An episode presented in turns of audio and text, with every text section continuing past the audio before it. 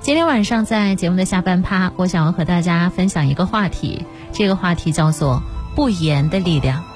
这个“不言”是不说话的意思。说话是一种本能，闭嘴是一种修行。人从生下来就学着说话，等到年纪渐渐长大，才慢慢学会闭嘴。从学说话到学闭嘴，这是一个人一生的功课，一生的修行。有人说，我们用三年的时间学会了说话，却要用一辈子的时间学会闭嘴。闭嘴，在很多时候都是一种智慧。有人说，只有弱者才会喋喋不休，而强者不言。强者大多没空抱怨，没空啰嗦。人生不会因为你多抱怨几句就可以柳暗花明，也不会因为你多责难几句就可以畅通无阻。真正的强者都懂得要自己去闯，自己去熬。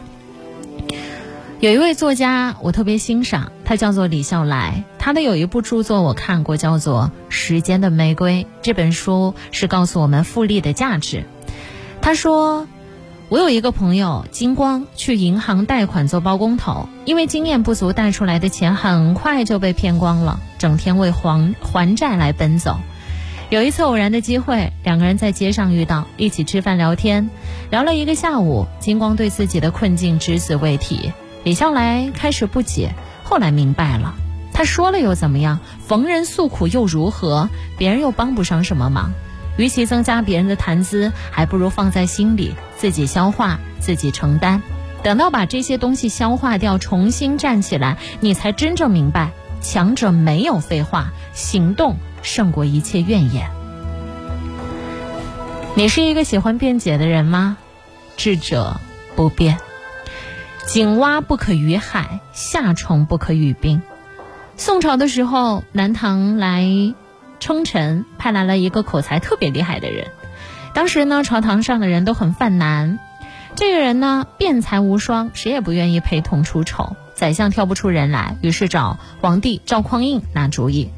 赵匡胤说：“好说，就派了一个不认识字的侍卫去。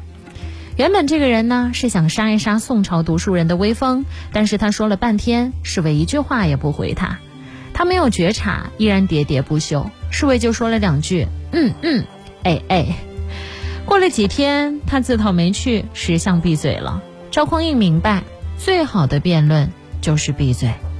人过中年，大家都定型了，让一个人改变是很难的。所以，成年的世界只筛选不教育，总是争辩来争辩去是很累的，而沉默才是最佳的应对。